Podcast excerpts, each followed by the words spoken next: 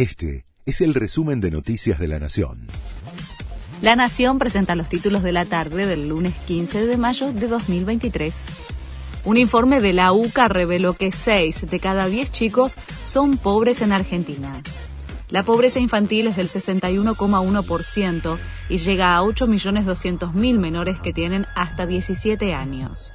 El Observatorio de la Deuda Social Argentina también informó que aumentó el trabajo infantil y que más allá de las ayudas sociales, el 59,3% asiste a comedores, copas de leche y escuelas para poder comer.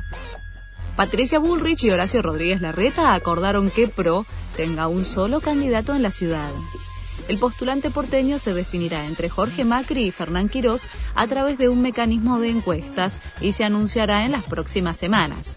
En cambio, PRO irá a primarias en la provincia de Buenos Aires para definir un candidato a la gobernación. Lunes complicado en Buenos Aires. Los metrodelegados llevan adelante un paro en todas las líneas de subte de manera escalonada que termina esta medianoche y afecta a 900.000 usuarios.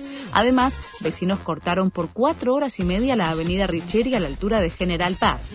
Hubo desesperación, gritos y vuelos demorados en Ezeiza. Levantaron el corte cerca de las dos y media de la tarde. Expectativa por el Mundial Sub-20.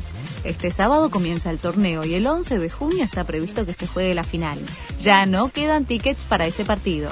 Todavía quedan lugares para los encuentros de la fase de grupos del seleccionado argentino que disputará en Santiago del Estero y San Juan.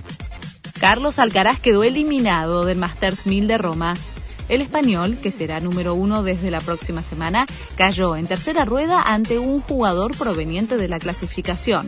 A menos de dos semanas del comienzo de Roland Garros, en el que será uno de los principales favoritos, se vio sorprendido frente al húngaro Fabián Marizán, centésimo trigésimo quinto del ranking mundial.